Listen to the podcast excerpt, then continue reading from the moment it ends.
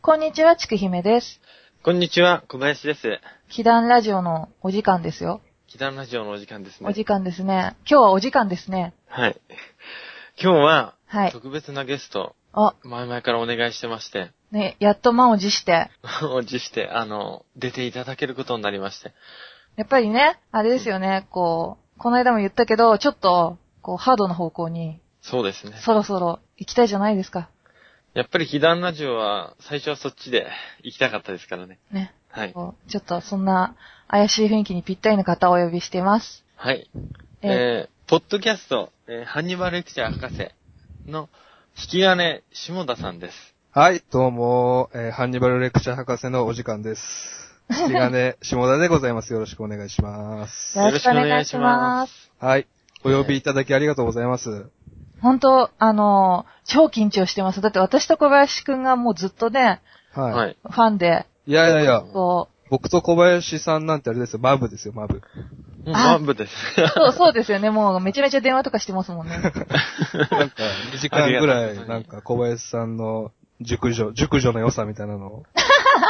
僕そんなこと言いましたっけはい。あの、YouTuber になろうっていう話をしましたけどね。あ言ってましたね。はい、小 募集林、する小林くんの熟女ナンパ生活みたいなのをね、やろうって言ってたんですけど、はい。あの、まだまだちょっと話進んでないとこで すね。はい。ね、あのーちょっ本と当ねに僕、もう、ハニバルレクチャー博士って、ハニバルレクチャーからどれぐらいですかね、もう、ポッドキャストはやられて。始めてちょうど2年ぐらいですね、今。そう、僕最初に見つけたのが、ポッドキャストからじゃなくて、はい。なんか Google で、なんかハンニバルとかいろいろ調べてた時に、はい。たまたまブログに行き当たって第3回ぐらいの合す算っごい、じゃあ、間違いなく一番最初に聞いてくれた人ですね、それ。いや、すごいそんなことないですよ。だって、 そうですね。 3回もアップされてましたもん。いや、あのー、ポッドキャストになってなかったんで、20回ぐらいまで。あ、そうだったんですかはい。それすごいですよ。いやー、あの、もう本当に楽しくてずーっと聞かせていただいてました。はい。あの、全然知らない方もたくさんいると思うんで、あの、殺人鬼、世界の殺人鬼について毎週一人ピックアップして喋るっていう、あの、あの、変な人しか聞いてないやつなんですけど、もういごや自分でご紹介いただいちゃってすいません。はい。ねもう、誰なんだよっていう話ですからね。僕、ポッドキャスト結構聞くんですけど、ええ知らない奴がゲストで来る回嫌いなんですよ。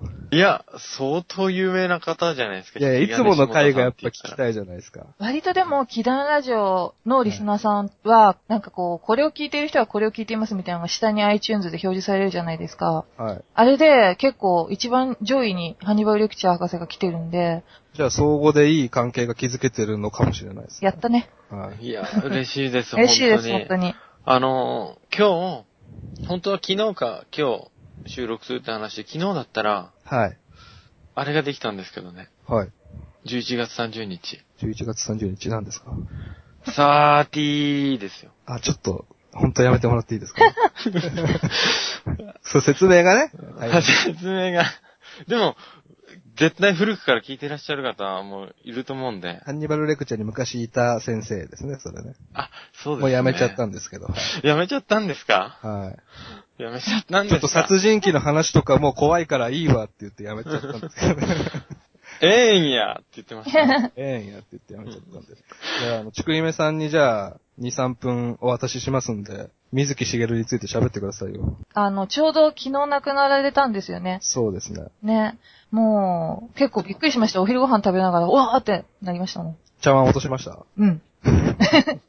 あ、和食だったんだ。で、ツイッターで見たんですけど、あれですね、絵描いてもらってましたね。そうなんです。あのー、子供の頃に、ちょっとし、あの、知り合いの人のつてで、すごいじゃないですか。ちゃんと裏にね、本名で〇〇ちゃんやって入ってる っていう。本名なんて言うんですかえダメです、ダメです。 昭和の名前だからダメです。完全にあそうな昭の和なんで、はい。いや、可愛い絵だったなと思って。あの北の可愛いですよね、なんか。可愛いですね。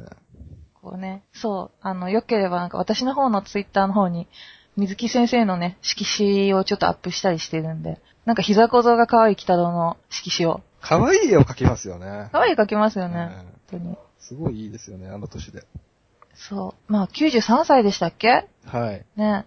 なんで多分、60歳くらいの時に書いてもらったのかな。多分 なんか全然悲しくない感じがしますけどね。あの、私ですよね。もうなんかね、一晩経ってね、ひとしきりこうね、今、結構今ね、あれです。あ、いやいや、世間的にですよ。なんかああ水木先生に関してはなんかみんながさっと受け入れたみたいな。あと結構ネタ投稿多いですよね。妖怪だと思ってたから知らないと思ってた、みたいな。あ、そうそうそうそうそう。そういうの多いですね。本来あるべき場所に帰ったみたいな、ね。とかね、そういう、そういうの多いです。うん だから僕は記憶にないんですけど、丹波哲郎さんが死んだ時もそんな感じだったのかなと思って。ああ、なんか、あの、私、大霊界を見に行きましたよ。ああ、そうなんですね。に、には結構ひどいんですけどね。え23ーで。うん。えー1はなんかまあ、一応真面目に作ったのかなって。まあ、笑えるところがもう随所にあるんだけど。え、記憶あります丹波さんが亡くなった時の。あ、あります、あります。やっね、ぱり、腑に落ちる感じですよね。うん結構でもショックでしたよ、それはそれで。やっぱ好きだったんで、霊界おじさん。そう。うんまあ、あの、水木しげる先生って、あの、画像検索するとなんか食べ物食べてる画像いっぱい出てきますよ。ああ、そうなんですよ。やたら多いですよね。あの、新しいマクドナルドのハンバーガーとかが発売されると、買ってこいっつって、それ全部食べるみたいな。あと、ピザを取るとかね、やたら。 そう。牛丼とかね。ジャンクフード通なんですね。うん。だからみんな元気だと思ってたんじゃないですかね、全然。なんかもともと食にすっごい執着のある人で、うん。なんか、かあの、飾りの金色に光ったなんか、置物の玉みたいなやつを食べられそうとか思って食べてみちゃったりとかしうんうんうて、子供の頃とか、若い時、子供でもないんですけど、ちょょっっとそういうね、エキセントリックな異常に食に対する執着があるっていうのは、前々から出ましたね。と。なるほどね。あれどっち、どっちの手がないんでしたっけ左。左ですうねん左。あ、そうか、漫画が書けますもんそうね。そうそうなんか、その左手が、とおしゃべりするみたいな漫画があって、水木さんが。右みたいな感じそうそうそう、腕と。ああ、しそゃうべなんりだ。して、で、水木さんが亡くなって、その腕が戻るのかなと思ったら、その腕と手繋いで歩いてるっていう幸せな絵でしたけえー、なんか、いい、いいですね、ちょっとど。ね。うんちょっとほのぼのしますね。泣いちゃいますね。うん。っていうところだね。んっていうところでね。うん。で、そろそろ、じゃあ、いよいよ、先生の講義を、下田先生の方からぜひ。あ、全然僕から行きたいですうん。。よろしくお願いします。いや、小林さんもよろしくお願いし全然、あの、おかしいぞとか気になるところで、ガンガン入ってきてくださますかしこまりました。い。はい。よろしくお願いしよろましす、くお願い先生。します、先生。はい。。えーじゃあですね、今日皆さんにお伝えしたいのは、えー1947年にアメリカのワイオミングっていうところで生まれた、スタンリー・ディーン・ベイカーっていう方なんですけど、はい。知らないですよね。知らないです、すいませあ、ん。よかったよかった。じゃあ、えっ、と、ベイカーって呼びましょうか。ベイカー、ベイカーさん。彼はですね、あの、子供の頃から神経症を患ってまして、えー17歳の時に精神病院で電気ショック療法っていうのを受けるんですね。えーあでそこで多分僕が思うに性格が変わったんじゃないかなと思うんですけど、うんそっから、あの、僕はイエス・キリストの生まれ変わりなんじゃないかなって思うようになっちゃったんですね。かなり、ハイステージなとこ行き行きましたね、もまあ、こういうことってね、よくあるじゃないですか。で、あの、まあ、二つ思ってて、一個が僕はキリストの生まれ変わりじゃねって思ったのと、う。うん。二つ目が、あの、人の肉を食べてみたいなって思うようになっちゃったんですよね。あー。まあ、それも、割とね。 まあ、往々にしてよくあるじゃん。まあね、そのパターンです、来ましたか。そうですね。二刀流で来てるんですよ二刀流で。この人はで、あの、1960年代になりますと、あの、LSD っていうのを常用するようになりまして、 えあの、まあ、ちくいべさんよく知ってると思うんですけど、リゼルク酸ジエチルアミドっていう薬なんですけどね。あの、当時、ヒッピーの人とかがガンガン使ってたやつですよね。あ、そうです。まさに話が早いわ。あのヒッピーなんですヒね、ッ彼。ピーなんだ。あの、スーパーフライが頭につけてるみたいなバンドをしてるタイプの。うんうんうんうん。はい、で、LSD をどんどん飲みながらですね、あの、幻覚が見えるようになってきたんですよね。ええで、LSD っていうのは日本では、1970年にやっと麻薬ってあの、認められて、あの、使っちゃいけないよってことになったんですけど、あー結構遅いんですね。遅いですよね、1970年代ってね。まあ、そもそもこっちにはそんな入ってきてなかったのかもしれないんですけど。んうん。で、ちょっとこの LSD について調べてたら、はいあのスティーブ・ジョブズも結構使ってたらしいんですよ。あ使ってたんだ、スティーブ・ジョブズ。はい、それをなんか自伝で公表してるらしくて、へーで、僕は LSD を使うようになって、センスがぐんぐん上がったんだって言ってるんですね。 めっちゃポジティブですね。 はいだから今、反省してない皆さんがあの、右手に持ってる iPhone も、まあ、LSD のおかげでできてるとあいうことなんですよね。ーそのね、発想力でね、この素敵な薄型の。そうです、そうです、そうです。LSD のおかげで薄くなったっていうことなんですけど、小林さん、あの、LSD についてどうですかえ、LSD 聞いてました聞いてましたよ。はい。 LSD、ね、子供が使ったらどうなるんかなっていつも思うんですよね。ああいう薬って。あーまずいでしょうね。タミフルで飛び出すぐらいですうかん。うん。ら。はい。うん。 なんでそれちょっとその最高なこと考えてるんですかいやいやいや、なんかそれ子供使ってる。 飲ませるってことか。なんかはいの飲んで、どうなってるか女の子とか見てみたいなっていうのはありますけど。あうあ、ん。そういう AV 好きですもんね。はい。なんか AV8 本ぐらいなんか、はいあるでしょなんか1日で買ったんでしょ違いますよ、それ は。AV8 本、貼ってませんって間違ってないですね、情報としてはで も。あ、あれですよ、秘宝館のスロットゲームやったら、大当たりが止まんなくて AV が払い出されるっていう、そうそうそう。なるほど。それが結構マニアックな AV だったんですかもうかなりマニアックでしたあねあー、。なるほど。うんなんかそういうのありますよね。なんか美薬を飲ませて、よだれダラダラになるみたいなね。そういう、うん。まあ、ちょっと小林さんの AV 話はこの辺にしてですね。はい、すいません。あの、1970年の7月頃になるとですね、あの、ストロープ君っていう親友とヒッチハイクの旅に出るんですね。うん。で、あの、ヒッチハイクってあの、拾う方ですね。あの、ヒッチハイク、殺人鬼のヒッチハイク旅っていうと、やっぱり女の子乗せて殺しちゃうみたいなイメージなんですけど、あの、自分が、えー拾ってもらう方ですね。うんうんうんうん。で、それをしてたはずなんですけど、急にある日、ちょっと自由行動を取ることになりまして、一日。ええっと、一人でヒッチハイクして、えージェームス・シュロッサーっていうスポーツカーを、に乗ってる、えーいい男に拾ってもらってですね、ええ、えートントン拍子で二人でキャンプ場に泊まることになったんですね。ええ。で、キャンプ場を回ったんですけど、もうことごとく満員で、うんたらい回しにされちゃいまして、じゃああの、二人で、あの、テントあるから二人でイエローストーン川の岸辺にですね、泊まってキャンプしようぜってことになったんですね。あめちゃめちゃ仲良くなってますね。そうですね。二人で夕食作ったんで多分カレーだと思うんですけど、ああ、まあね、定番の。ですね。二人で夕食を作って食べたと。ええで、その夜ですね、あのー急にどっかの回路がおかしくなりましてえ、えそのシュロッサーを、あの、体をめったたしにしまして25回、どうして、何があったんつですか、いてまあ多分回路がおかしくなったんじゃないですかね。電気ショック療法やってますんで。あはあ、いたびたび入っちゃうんですよね、スイッチがね。そうなんですよ。入ったり切れたり入ったり切れたり。うんもうおとなしくなったなと思ったら急に凶暴になったりするんで、こういう人は。で、体をですね、6つに分けたんですよ。切断ってことですか切断ですね。シュロッサーの体を6つに分けた。そんな、道具も持ってないはずなんですけど、6つに分けたと。カレーの包丁で、気 合気合で分けた、切り分けたんですかね。えー、ちくゆめさん6つに分けるとしたらどう分けますまず首でしょ首ですよね。で、まあ、ちょっと、あの、腰のあたりまでの胴体でしょはいはいはい。上半身と下半身を分けそうると。そう。で、それで3つでしょはい。それで、とりあえず、まあ、両腕で、はい。まあ、5つ、あと1箇所って言ったら、まあ、男性だったら男性器ですかね。あ、ちょっと時事ネタっぽいですね、ちょっと時事ネタっぽい感じ。今。はい。 そうそうあれもすごい事件でしたけどね。あの、何でしたっけえっと、ボクサーでしたっけそうですね。ね。えーちょっと惜しかったですね。まず首分けてですね、右腕、左腕、左足、右足と分けて、まえあ、え胴、それと胴で6つあです。、その方がそうか。なんか、足だけあっても困りますもんね、お大きいから。そううでん。だから足の根元から多分切ってるんですね。そのリリンパのところからですね。で、えー、どっから食べたかっていうとですね、あの、首にかぶりついて、ね首の肉を食べた。これがあの彼の初めての人肉だったんですけど、あ、た食べちゃったのか。カ食べちゃレっー、たんです。ちょっとお腹いっぱいにならなかったんでしょうね。カレーでは。デザート感覚ですよね、だからね。えー首にかぶりついて、で、耳をちぎったんですよ。ええ。タイソンよろしくで。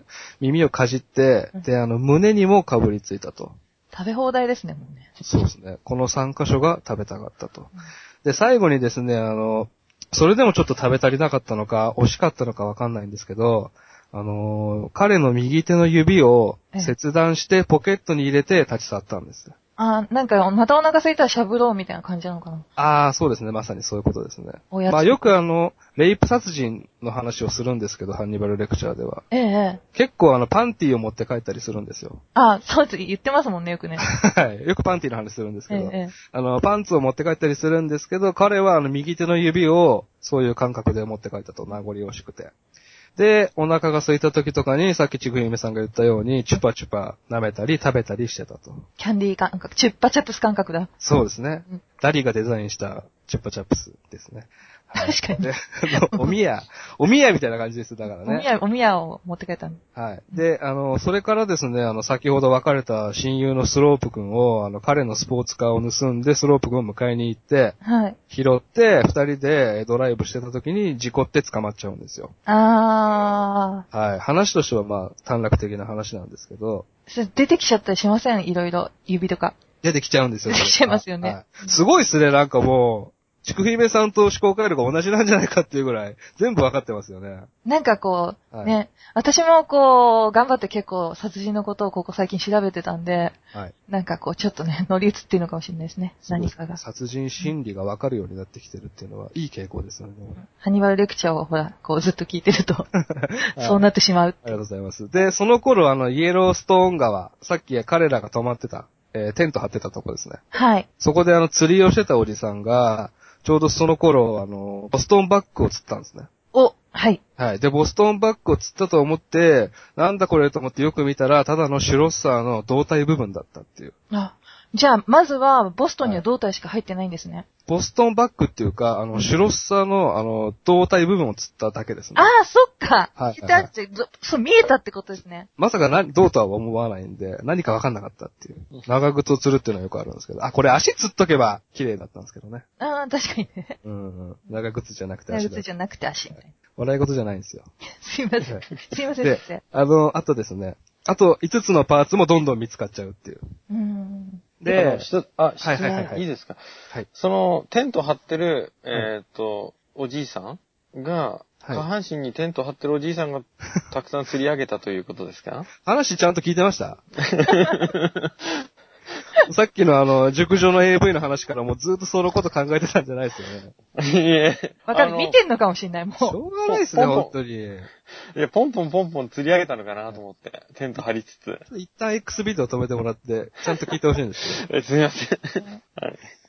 えー、テントを張ってたのは、だから、シュロッサーですね、さっきの。あはいそうですね。おじいさんは張ってなかったと。そうですね。白さは張ってた。えー、そうです。えーで、あのー、えー、捕まった、えー、ベイカーの体を警察が調べたところ、さっきちぐみさんが言ったように、ポケットから小さな骨が出てきたと。うん、うん。で、フライドチキンの骨かなと思ったら、えーいや、それは、えー彼の指の骨ですよって言って警察がびっくりしたっていう話ですね。ああ、それはいそっから芋づるになっちゃうわけですね。そうです。で、アイアムはカニバル、アイアムはカニバルって言ってたんですけど。自己申告じゃないですか、完 全にはい。取り憑かれたように僕は人食いだと言ってたんですけど、これ後で調べたんですけど、これ6年で釈放されてるんですよ、なぜか。えええ、それはやっぱちょっと電気ショックで精神疾患だからとかですかそういうことかな、多分。うんうん刑事的なあれは受けられないってことなんですかね。うん。うん。はい。で、これだけの話なんですけど、あの、日本ではなんで人食い事件が起きないのかなって最近すごい考えるんですよ。ええなんでなんですかねあの、本当に起きてないのか、ええ起きてるけど、あの、国民が引いちゃうから隠蔽されてるのかって考えるんですけどね。最近、私もね、実はくしくもその食人事件を後半語らせていただこうと思ってるんですけど、はい。それもやっぱりね、昔の話なんですよね。だから最食人スペシャルですね、じゃあ。そう、食人スペシャル。はい。冬の、クリスマス食人ス あペシクャル。リスマス直前ですからね。そう。あの、チキンの代わりにみんなあ、いいですね。腕を食べようぜっていう。いいですね。銀紙で先一発する。だっつんでそう。だから、最近ね、あの、近代っていうかになってからないですよね、ほとんどね。聞かないですよね。ないですよね。うん。やっぱ子供が泣いちゃうからかなって。はい。なんか、下田さんの説みたいなのあるんですか、なぜないかっていう。あ、でも、日本では全然あっていいかなって思うんですよね。アメリカでもヨーロッパでもガンガンあって報道されてて、うん。でも日本ではそういうの実は好きな女の子とか多いじゃないですか。ああ、ね。はい。今、あの、ドラマのハンニバルとかすげえブームだったりするじゃないですうか。んうんうんはい。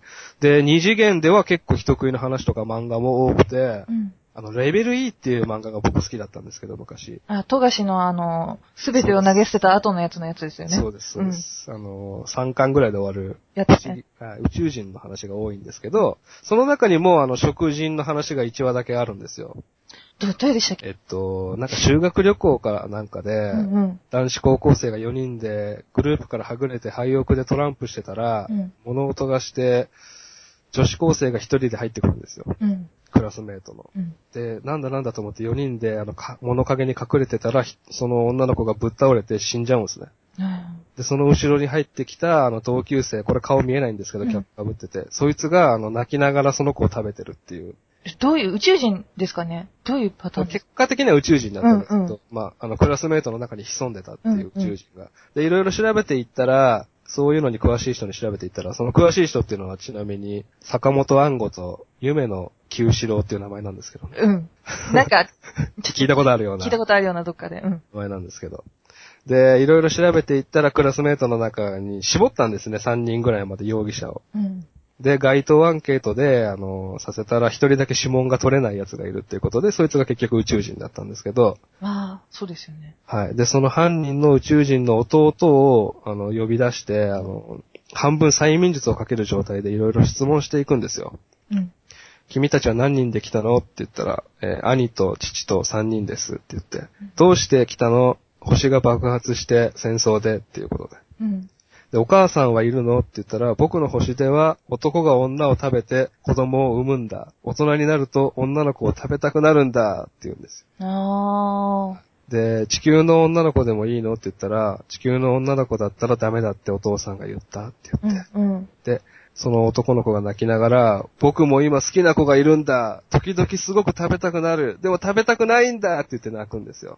はあで、カット変わって、そのお兄ちゃんが同級生の女の子をむしゃむしゃ泣きながら食べてるっていうところで終わるんですけど、これアニメ化したんですよ。あ、うん、レベルいアニメやってましたもんね。はこいの話もじゃあちゃんと載せたんだ、電波そうになんです。これ無理なんじゃないかって言われてたんですけど、うんちゃんと載ってたんですよね。いやでも結構、そういうの好きですよ、私。感動しましたよ、ちょっと。そうですよね。うん。そっち系好きですからね。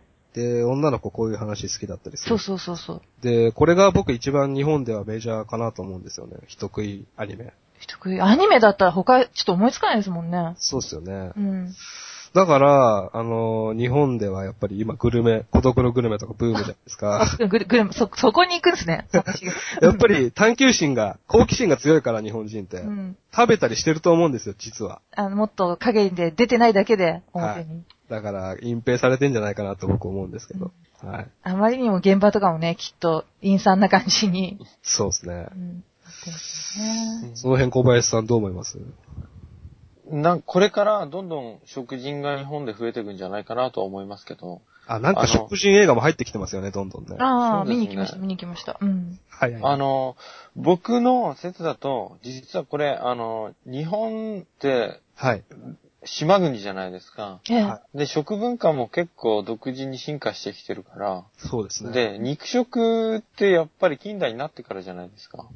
ああ、そうですね。あうん、そう、野菜ばっか、芋ばっか食べてたんかなと思うんで、日本人は。うんうんうん。うん、ま芋あか、、あの、ちうん、地域によって違いますけどね。まあ、そうそうですよね。だから、肉をやっぱり外国よりも昔から食べてる期間が短いんじゃないかなと思って。うん。なるほど。じゃあ小林さんは、あの、人間の肉はまだ食べてないぞってことですね、日本人は。まあ、あの、これからどんどん、やっぱり、こ出れてかくらるんじゃないかなと思います。僕らがもう少し大きくなったぐらいか大きくなったぐらいから。うんな。はい、うん。うん売られるってことないと思いますけど、スーパーとかで。ああ、そうですね。うん。昔あれでしょ、中国の市場とかでも普通にガンガンに売ってたんでしょマジっすかあの、昔って言ってもあれですよ、まだ皇帝とかがいた時代ですよ。ああ。うんうん。そうそう。なんかそれ用の人肉用の店とかはが全然あったらしいです。ああ、じゃあなくならないですね、完全には。うんまたあのなね。ハハールマンさんも売ってましたもんね。あのそうですねアニマル昔記者出てきて紹介したフリッツ・ハールマンとか、えー、お肉屋さんの話で。お肉屋さんですよね。はい。あれは戦争の後で食料なんで、人肉を黙って売ってたっていう話でしたけど。うんうん。はい。はい、えーっと、下田先生、勉強になりました。勉強になりました。はい、ありがとうございました。では、続いては、ちくひめ先生が、バトンタッチで。もうね、本当にね、でもね、今回ガッチガチですよ。はい、お願いします。よろしくお願いします。じゃあ、えーっと、今度も、あの、人肉、人肉食いの話なんですけど。エロい、エロい先生来たな。エロい。え、人肉をエロい感じに。はい。お食事の話なのよ、みたいな。あ、いいっすね。行きましょう。えっとですね、首なし娘事件っていう俗に言われてる事件の話をへしたいと思います。どう、どうですか、下田さん。え。いや、なんか金田一光介っぽいなと思って。首なし娘。ね。そう。それも、だから、実は、その、鋭い感じで、日本の話なんですね。ああ、うん。僕らあんまり日本の話やってないんで、新鮮ですよ。で、ね、ちょっと日本だとあまり時代が近すぎると扱うのもはいドドキドキしちゃうんですけど、はいはいはい。これはえっとね、昭和の7年だから、本当に1932年あたりの話なんですね。ああ、はいはい。うん。で、まあ、増渕倉吉っていう男がやらかした事件なんですけど、はい。もう、こう、死体、領辱、死体を、あとはまあ、さっき言ったカニバリズム、はい。あとはもちろん殺しっていうもう、すごい王道を歩んでいくわけですよ、猟奇殺人。うんうんうんうん。と、事件なんですけど、と2月の寒い日の朝ですよ。はい。あの、名古屋の笹島署っていうのが当時あったらしいんですけど、笹島署はい、えっ、と、警察ですね。ああ、はいはい。うん。そこに、なんか田んぼの納屋の中に人間の腕が転がってるぞっていう届けがあるんですね。うん。うん。で、その、笹島署の届けられた署員と、あとあの、愛知県の、その県警の役員が駆けつけると、まずその、小屋を開けてみると、結構やばい匂いがしてるんですね。はい。そしたらもう、絶対何かあるっていう、ほんと怪しい感じに、うんこう、なんていう、コモって、ほら、わらみ、わらみたいになんていうんですか、あのー、ゴザみたいなやつをうん。かけた結構物体が転がってるっていう。うん。で、そっからもうバーンって人間の腕が覗いてて、うん。で、まあ、恐る恐るめくるわけですね。結構な匂いしてる中を。はい。そうすると、あの、花模様の女の着物が。あ、女、はいはいはい。そうでも、それに包んであるのはなんか肉の塊なんですね、巨大な。うん。うんだから女じゃなくて、もう巨大な肉の塊が、その着物につが包んでるんですね。はい。肉の塊やん。そう、別になんかもう手足とか、その、最初腕だけ覗いてたんですけど、まあ顔とかないんですよ。はい。で、ただ肌がなんかプリプリしてると。うん。まあちょっとなんかその警察の人もどうかと思うんだけど、うん。だから、は、まあ若い女性だろうっていうことは分かって、はい。まあ、何せその、亡くなってる部分が多いと。そうですね。手以外ないんですもんね。そう。まず、その、両方の、その、乳房。はい。うん。胸がなくなってるし、うん。あとまあ、性器もなくなってるし、はい。こう、えぐり取られてるんですよね。うん。うん。で、まあ、おへその部分もえぐり取られてると。うん。なんでかっていうと、うん。多分その、持ちそ、持ち去ったんだろうと。うん。あ、腕だけが転がってるイメージだったんですけど、あの、いろいろ取られ、買いつばわれた体もあるんですね。そうなんです。足とかも多分切られて、まあその辺にあるんだろうけど、それでまあ、出刃包丁が2本転がってて、はい。あとなぜかこう、数珠とか、うん。遺留品。うんうんで、なんか他にラブレターが落ちてたんですよね。うん。はい。うん。で、その、どうやらこの今の肉の塊になっちゃってる女の人から、はい。ある男、増渕倉吉って人に当てたラブレターが出てくると。あ、そっちから。うん。うん。その、死体は、だから、マスエっていう女の人だってことがそこでわかるっていう。はいはいはどう、どうですこの時点で。い。いやー、結婚したらマスブチマスエになるなって今思ったんですけどね。あ、あのー、陰踏んじゃう感じですね。そうですね。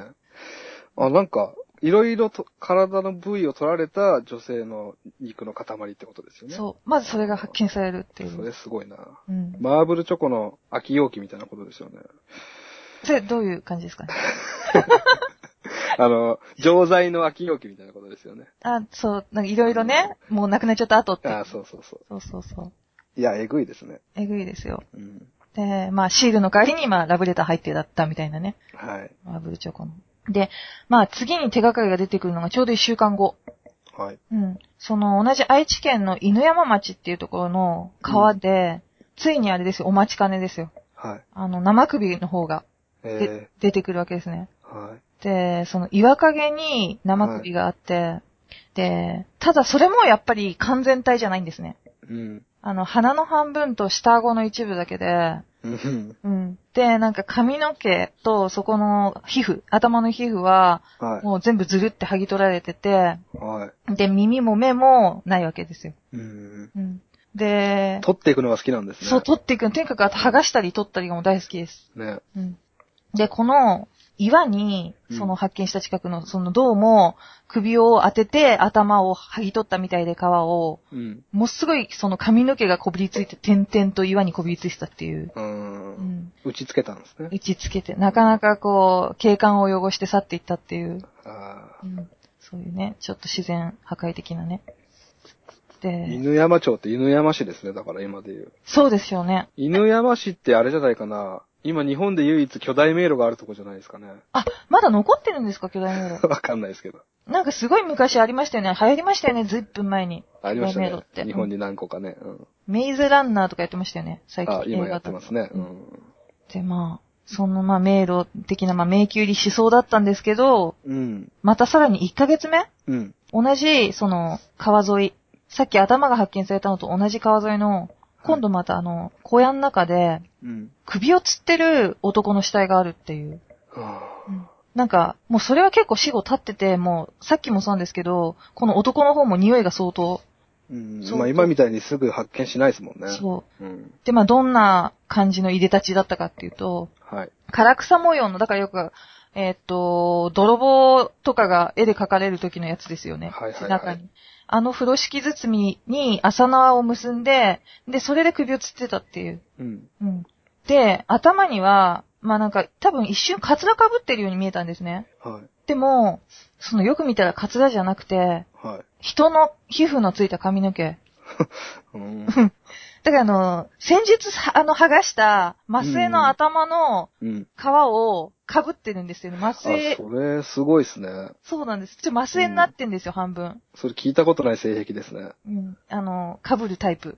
うん。被せるタイプ。パンツ被せるっていうのはよくあるんですけど。もう彼はちょっと自分から被っちゃうタイプですね。うん。そういう、彼そういうとこあります。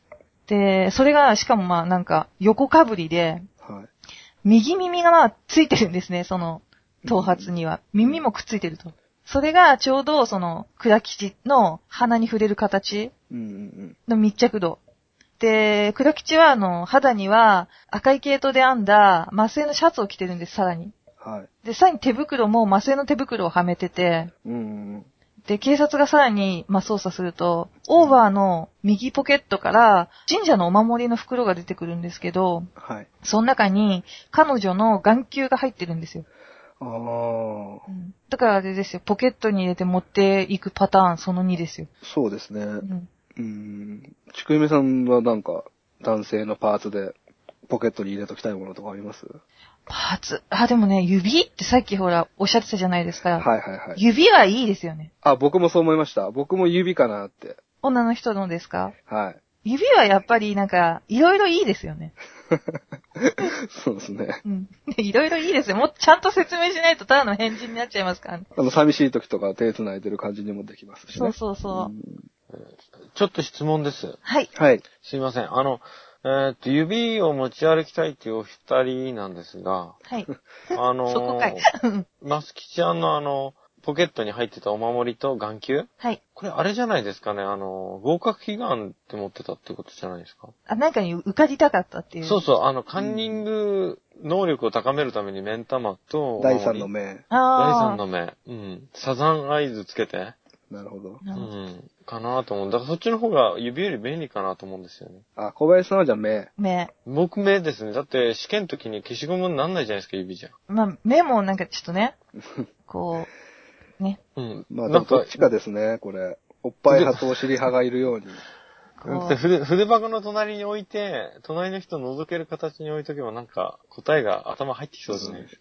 なんかそんなドラえもんの秘密道具ありそうですけどうね。ん。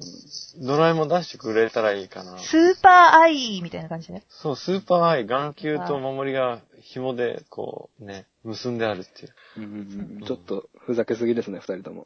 すいません。すいません失礼しました。はい、それで、そう。で、さ目がら入ってにるですよ。うさらに、ちょっと欲張りなとこあるんで、んはい。左のポケットには、あの、娘のね、だから、マスエの左耳と、はい。その、さっき言ったへその部分をこそげ取ったやつが、風呂敷に包んで入ってると。うんう。ん。で、あとはまあ、ね、わずかな現金が男物のガマ口の中に入ってるっていう。はいはいはい。で、まあ、かなりこう、マスエを身にまとってるじゃないですか。はい。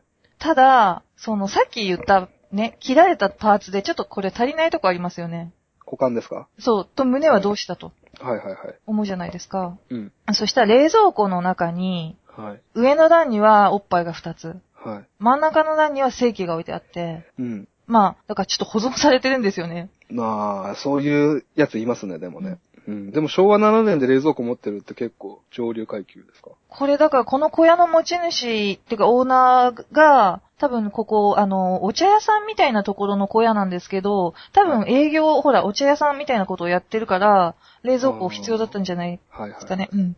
で、その正規には、席の一部が欠損してると。うん。おそらく、だからまあ、はい。彼が食べたんであろうっていう、そうなっちゃうんですね、どうしてもね。そうなっちゃいますようね。んだからもう、こう、身につけるし、食べるし、かつ持ち歩くしっていうんう、うんこう。うんで、全あ部と持ち歩くパーツが多いですよね。へそって多分いらなかったと思うんですけど、どうせなら持ってくかみたいな感じがするんですよね。そう、なんかもう本当に、まあ、うん後々言うんですけど、本当捨てがたかったらしくて、です よね。うん、できるならもう切り分けないで全部連れて行きたかったんだけど、じゃあ殺すなって話なんですよ。そうですね。 好しかも向こう自分のこと好きなんでしょきです、好きです。うん、よくわかんないですね。じゃあ、だから、結局どんな男だったかと、こいつは。はあ、それはもう自殺で決定でいいんですかこれ自殺です、もう間違いなうんく。はいはいはい。殺した、女を殺した上で自分自殺したっていうこの倉吉。うんううんん。この人、明治10 22年に群馬県で生まれてます。はい。で、ちょっとなんか、まあ、ね、この間まあでも、下田さんがこう、韓国の話を時に、はい。あのーまあ、ね、問題のない家庭なんかないんだと。はい。あらかそうですねたね、誰どれのところも問題あるって言ってたじゃないですか。はい。まああ、ハンニバルレクチャー博士の放送の最新回なんですけそうど。ですね。僕も、は兄貴と仲が悪いんですけど。で、あの福、姫さんはどうですか一人っ子なんですよ、実は。あ、そうですか。うん。で、そうですね。だからまあ早く私も家は全然出ちゃってるんですけど、あ、じゃあ問題ありですね。問題、問題ありうの。んうんそう。まあ、この人んちは、もう、でもやっぱり結構わかりやすい形で問題があって、はい。で、3人の子供がいたんですよね、この人のお母さんには、もともと。はい。うんで、も、その、丈夫と駆け落ちしちゃうんですね。何ですかあの、旦那さんと3人の子供を捨てて、わうん若い男と駆け落ちしちゃうんですね、こうんの。うん。で、その男と駆け落ちしてできた子が倉吉なんですね。ああ。はうん。なんで、12歳になるまで戸籍がなかった男なんですよ。いはいはい。うん。そう。そういうちじゃょあっなんと、かそういう人って、得てして自分はこの世に存在しなくてもいいって考えがちらしいですね。だからなんかこう、うん。あれなんでしょうね。もうちょっと、より刺激が強い形じゃないと認識ができないのかもね、いろんなことを。あ、そうですうね。ん。うん。と、この人は、だから多分、まあでも、最初はちょっと暖かい家庭とかを築きたいって思うじゃない、思いがちでしょ、こういう事件を起こす人って。そうですそうですう。ん。家庭にこうね、恵まれてなかったりとかする俺と。はちゃんとするぞっていうね。そうそうそうんなんでね、浅草でお菓子屋さんをやってたんですね、奉公してちゃんと。はい。で、まあ子供もいて、二人、うん。結婚もしてて。なんだけど、関東大震災が来た時に、ああ。はうん。まあ、関東大震災で壊れて一応営業ストップみたいな感じになるじゃないですか。い。その時に近所の人妻ミヤっていうのと、まあできちゃうんですね。はで、このミヤは、ミヤにも二人の子がいたんですよ、同じく。い。はい。しかもダブル不倫ですよね。うんうん。でも、そのミヤは、そのミヤはやっぱりその二人の子を捨てて、へえ。そうなんですよ。なかなかのプレイボーイですね、さっきからね。この人ね、あのね、はい結構モテるんですよね、本当に。写真残ってないんですか残ってます、残ってます。あうあ、んイケメン。イケメン、えーとね、なんていうの文学青年みたいな、柔和で優しくて線が細い感じ。あはは。うん。滝蓮太郎みたいな感じ。三滝連太郎みたいな感じですね。うん。そうそうそう。だからなんか、まあ、やさ男系なんでしょうね、今はで。いはいはいはい。で、まあ、二人で駆け落ちしちゃうと。大阪、名古屋と、点々と。はい。まあ、これって自分の、自分のお母さんと同じようなパターンなんですよね。だから結構そう、避けていたパターンを自分自ら、まあ、踏んでるわけですよ。うんあ、子供置いて、二人でってことですか子供置い。て、で、まあ、しかもね、その、駆け落ちした相手の女の方も子供置いて待ってますからね。あーそうですね。うん。それで、まあ、一緒に暮らすようになるんですけど、うん。その時に、菓子職人に今度、名古屋で、倉吉はなる。はい。で、このミヤっていう女の人は、すごいお裁縫が得意な人だったから、うんあの、裁縫教室を開くんですね。はい。近所からは、まあ、若い娘さんがこう、よんなんていうの、花嫁修行みたいな、当時で言う。はいはいはい。で、来るんだけど、そこにいたのが、あれです。16歳の末裔ですよ。ああ、なるほど。うんうんうんあ奥さんがやってる教室に若い子がいっぱい来るから。そう。その中の一人だったんですう。ね。うんんどうですか裁縫教室とか。いや、奥さんがそんな仕事してくれたらいいなと思いますね。若い子がたくさん寄ってくる教室。ね。で、まさに、まあ、そうそういうことですもんね、だから。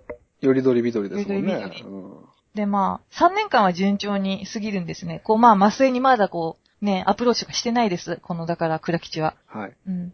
ただ、その、ミヤは、風が元で肺結核になっちゃうんですよね、奥さん。はい。で、みんなちょっと肺結核だから来なくなるんですよ。あの、弟子っていうか、女の子たち。ああ、もう当時は移ったらもう死んじゃいますもんね。うん。で、まあ、裁縫学校もね、できなくなっちゃって、寝込んじゃって、はい。ただ、宮だけはもう看病に家事など代わりにやってくれる感じで、通ってきてくれるようになるっていう。超いい子じゃないですか。超いい子です、宮。しかもすごいポジティブで、きっと良くなりますよ、みたいな感じで。ミヤでしたっけえっ、と、麻酔です、麻酔。あ麻酔ですね麻酔、16歳の麻酔ですね。はい。もう、お奥さん良くなりますよ、みたいな感じですごい励ましてくれるし、うん。うん。で、そんな感じで、こう、ね、ご飯を代わりに作ったりとかして、家に、こうあ、海外宿通ってくるんですね、麻酔は。うん。で、この時、倉吉ところで何してたか。はい。何してると思います例えばこう、奥さんが寝込んでて、まあ、はい家のことはやってくれる子がいたら、何しますやっぱ覗いちゃいますよね。覗いちゃいますうん。お風呂入ってきなさいって。あ、自分家の風呂に、はい。その子を入れるってことですか、まあ当然そういう流れですよね。でも、それだったらわかるじゃないですか。はい。この人、すごい今、ドキッとしたんですけど、すごい近いんですよ。これで前情報とかないですよね、下田さん。ないです、ないです。ないでですよね。この人は、ね、あちこちの銭湯に覗きに行くようになるんですよ。す。ああ、デバガメってやつだ。で、バカめうんだから自分家に入れるんじゃなくて、なんかその家のことやってもらってて自分は覗きをやってるんですね。うんう。ん。だから多分まあ、ちょっと満足できてないんでしょうね。妻のことでね、精神的に。そうですね。奥さんが今寝込んでるから、そ性の吐け口が。う。そう。吐き口がデバガメの方に。はまあ、なんで、たびたびそれで警察のご厄介になってるっていう。うい。へえ。ん。だから、あれですかね。小林さん本当静かですけど、やっぱり、ビデオとか再生してるんですかね、今ね。興奮しちゃってるんじゃないですか。興奮しちゃってるんでしょうね。いや、あの、デバガメって、はい。あの、よくやられます下田さん。 やるわけないじゃないですか。うん。そうですよね。そういうなんかお風呂物の映像もあんま別僕はピンとこないですね。そうですよね。あれはちょっと、うん。やっぱ服着ててもらいたい派なんで。そりゃそうですね。はい。ちょっとま、ちょっとやめてもらっていいですか、下田さ ん。何をですか話何をですかああ、あ今、ちのく、姫さんが振ったんですよ。 で、しかもあの、デバガメって、なされますかっていうふりをしたのは小林さんですかね。そうですよ。うん。うん。僕は、あの、何このなすりつけ合い。いや僕はあんでま好きじゃないもです、デバガメよりデバガメなんじゃないですか。デバガメってもっと前ですか。明治とかですかね。亀吉くん。亀吉くん。はい。そで、覗いてたと。う。覗いてて、まあ、そんな風に警察のご厄介になったりしてるうちに、ついにもうミヤは、家とかではもう看病しきれなくなっちゃうんで、はい。名古屋医大に、のやってる病院に入院することになる。うん。うん。でも、家ではまあ、麻酔が相変わらず訪ねてきて、こうまあ、ミヤがね、やれなかったような洗濯物とか洗い物とかをしてくれるようになって、まあ、二人きりですよね。最高じゃないですか。最高ですよ。超いい子じゃないですか。うんある日なんか食器洗ってたんですね。まあ多分ご飯も作ってくれたんだろうけど、はい。そしたらもう後ろからこうね、眺めてるわけですよ、倉吉は。はいはいはいはい。そしたらもうたまらなくなったんですよね、倉吉。うん。もう思いっきり襲います。はい。うん。で、まああれですよ、いやよいやよもみたいな感じで、うん。麻酔もその後確実に倉吉にはまっていくっていう。覚悟してますよね、でもね。てかもしかしたら狙ってたんじゃないの、でもそんなこともないか、すごく明るくて、はい。こう、なんて言うんですか、悪気のない子なんですね。まあ一貫してこれよく読んでると、いろんなはいはいはいこはうい記録。を。う。うんん。で、まあ、あの、倉吉44歳で、この時麻酔は19歳になってるんですけど、はい。どうも44歳にはとても見えなくて、さっきも言ったけど、えっ、と、理知的でその文学者みたいな印象が、わ彼をね、とても若く見せてたらしいっていう。うんうんう。ん。なので、全然だから、まあ30代とかに見えたんでしょうね、きっと。うんうんなんで、まあ、すんなりこうね、麻酔もハマってしまったっていう。まあ、毎日お風呂で覗いて、健康的で、ほっぺもツヤツヤでしょうね。でしょううね。ん。うでも、デバガメ G メンによく捕まってるんじゃないですか。そう。いや、そこは上手にやるんじゃないですかね。ああ、なるほど。うん。うん。デババズレビてチーなムい。のバレてないのかないだや、ってだかはしら、ご、はしごしてたんでしょ でも、そう、たびたびだから警察に捕まってるんですよ。あ、そっか。そう。あの、でデもバ、デバがめで彼女とかにバレてたら結構、なんか、マイナス点ですよね。うん、うんそれでも来てたってバレてないってことなんじゃないあと、すぐ釈放されるんですうねん。。お前気をつけろよぐらいだったんでしょうね、多分ね。うん。うんで、まあ、家帰ってきちゃうから、多分、警察から家に連絡とか行かなくて、みたいな、そんなじゃないですか。ですね。うん。で、この人ハマってるって言えばもう、いろんな宗教にも実はハマってるんですね。うん。昔から。で、なんかまあ、お稲荷さんとかお不動さんとかいろんな神仏とかをこう信仰してて、で、奥さんもやっぱりちょっと宗教にハマってて、うん。で、自分が死んだら代わりに、その、よく言ってた不動産、不動産じゃなくてお不動産にお参りに行ってくれっていう風に頼んでて、で、まあ、死んじゃうわけですよ、奥さん。あ、結局。結局。うん。で、まあ、結構、こっから急展開なんですけど、はい。まあ、金がないと。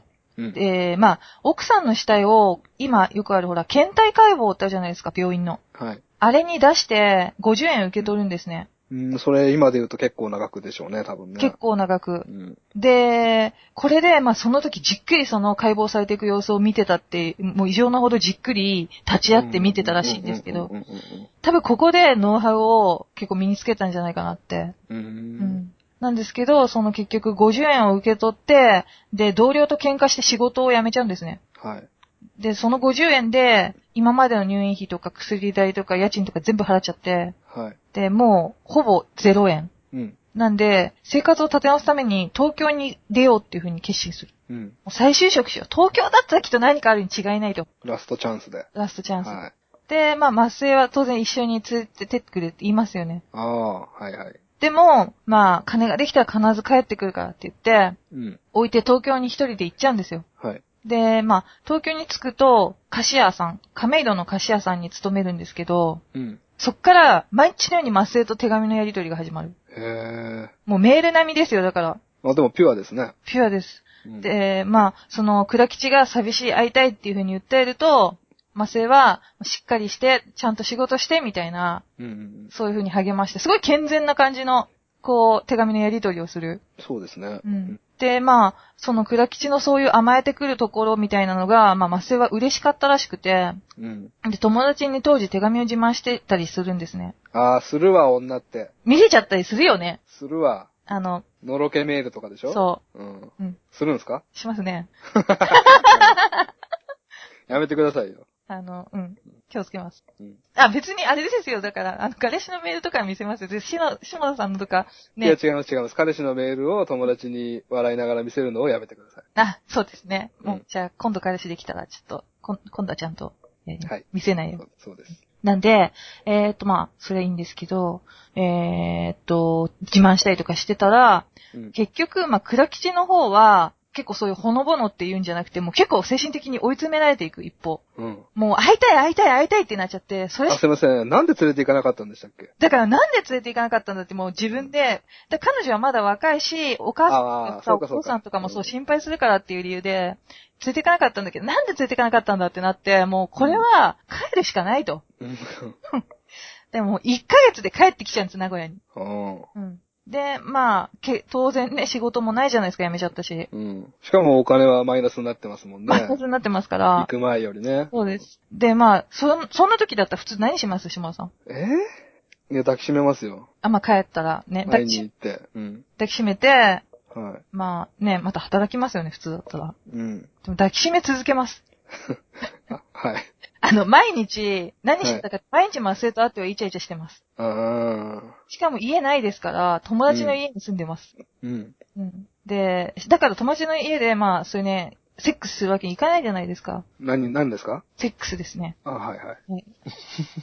え、友達の家ではしてないんですかしてないです。え、なそ、あその場合小林さんだったらどこでしますいや、でもほら、友達の家でずっとしてる方、でもティッシュ代結構かかるから、 怒られちゃうから、うん、うどっか、なんか、川とか。そうなんですよ。そういう、だからまあ結構、割と大自然の中とか、うん。あの、どっかの小屋を無断でとかいうパターンが多いんですね、この人たち。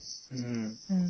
で、結局、まあそんなこと続けてらんないじゃないですか。はい。なんで、もう離れらんないけど金はないと。うん。じゃあ、唯一離れないためにはどうしたらいいか。うん。もう心中しかないって思い立つんですよ。ああ、そうなっちゃうんだ。う。うんーん。で、さっき言った二人で犬山に行って死のうっていう風にマセに言うんですけど、うん。マセはもうね、ずっと言ってたようにポジティブな子でしょはだから何言ってんの生きて一緒に働いたらいいじゃないっていう風に、い。うん。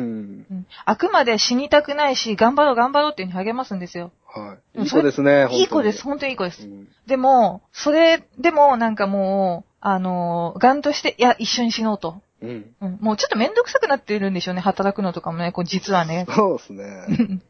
っていう、で、もう、とにかく一緒に死のうっていうふうに迫ると、じゃあ死ぬくらいだったらもう別れますっていうふうにマセに言われてしまう。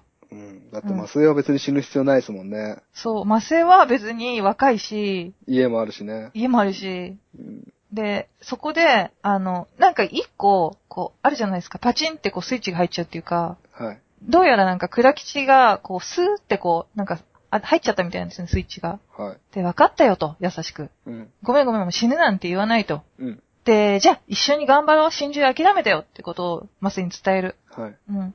そしたら、まあ、マスはほっとしますよね。うん。うん。でも、まあ、心の中では、もう、このバイタと。うん。うん。お前は、なんかもう、じゃあもう、ね、一人で生きるっていうくらい、別に一人で、なんか俺がいなくなっても生きていけるくらいのような愛情だったのかと。うん。で、もう俺から逃げるつもりだ、この女はと。うん。絶対もう、そんなことは許さない。裏切りだってなってるわけですよ、心の中どうは。しいなそう、もう完全に、ストーカー体質ですね。ストーカー体質ですよ。うん。で、もう、殺すしか、てんてんてんてんみたいな。ああ、やっぱそうなっちゃう。そうなっちゃいます。ああ、あの、ハニマルエキシャー的に言うと、やる気スイッチが入ったってことさ。あ、やる気スイッチ、やる気スイッあそうですね。頭打つと大体入るんですけど。チ。で、打まあっ、てるかもしれない。打ってるかもしんない。もう、嫌よ、ドンとかやられてるかもしんないもん。あそうですね。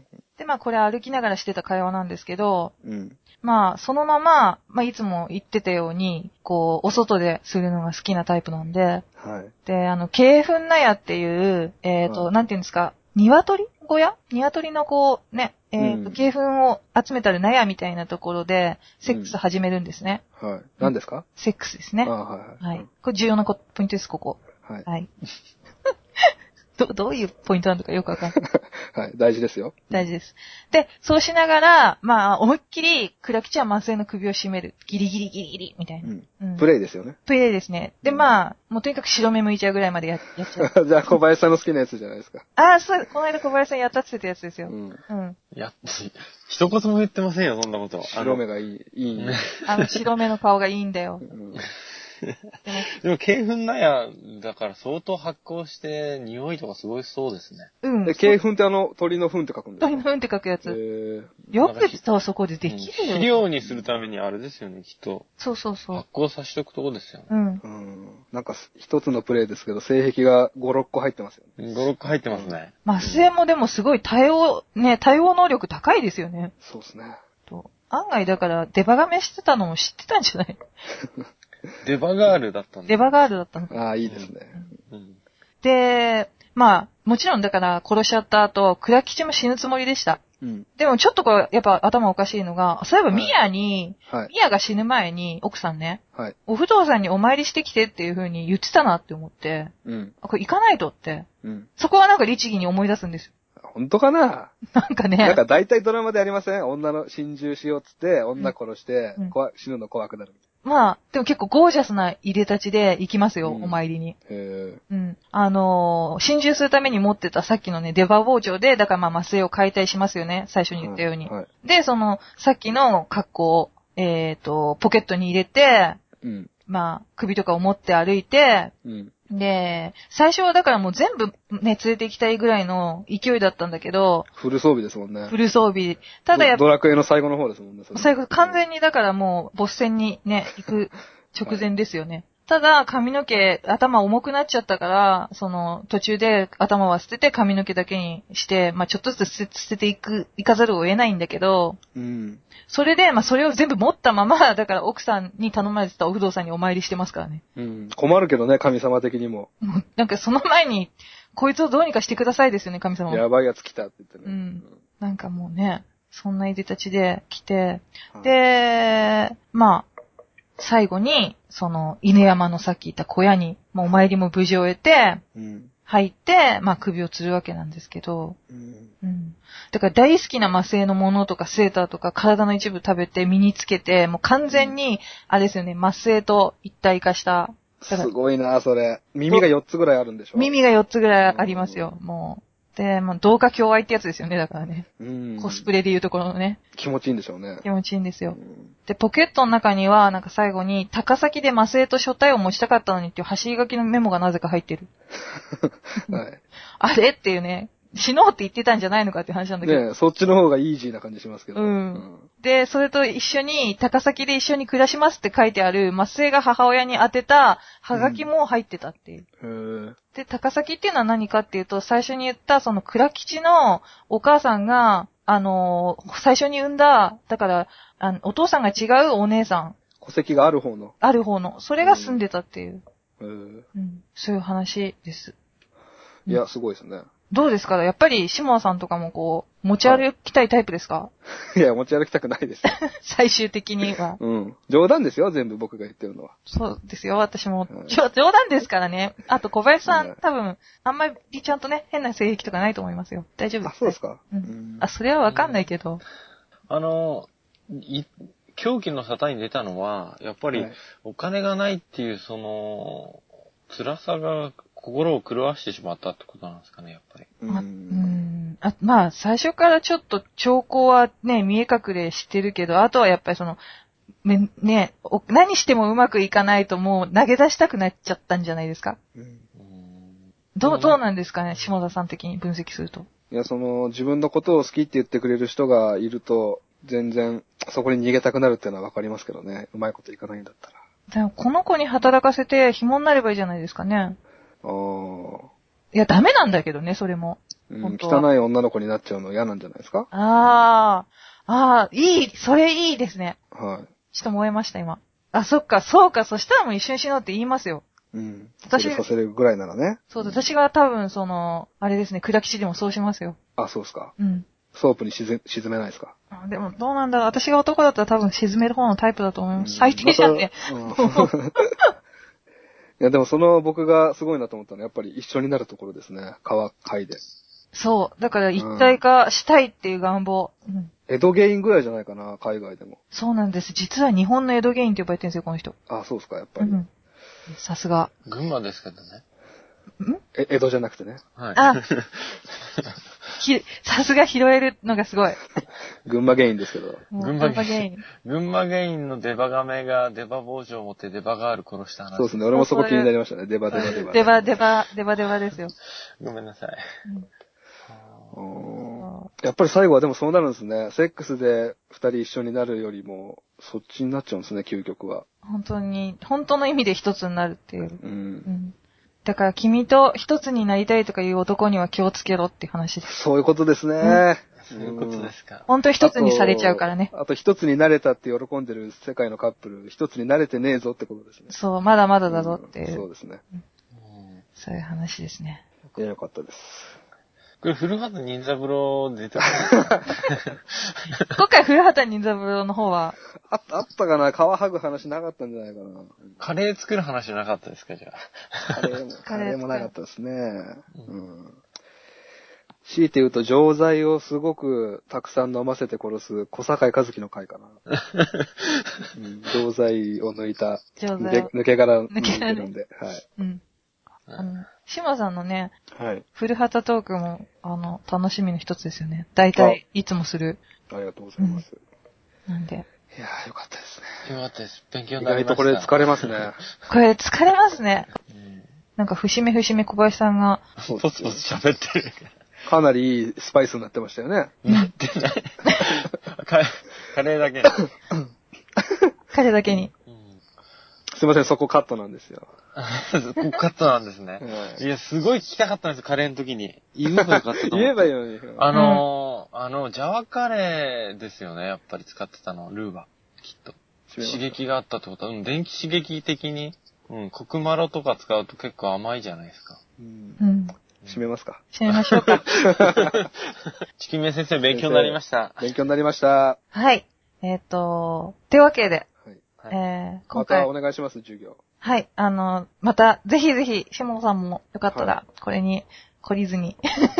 あと、祈願ラジオのファンの方、ほんとすいませんでした、もね、もうほんとね、念願のね、小林さんと私そうでの、すよ、もう念願。の大ファンですから。う。いや、僕も最初に言いましたけど、ゲストが来る回嫌いなんですよ。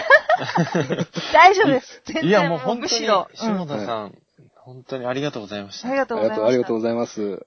デバデバ60分でしたでね。はでは60分。はい。じゃあ最後にあの、ハニマルレクチャーの更新の日っていつでしたっけ教えてもらっていいですかあ、毎週金曜日やってます。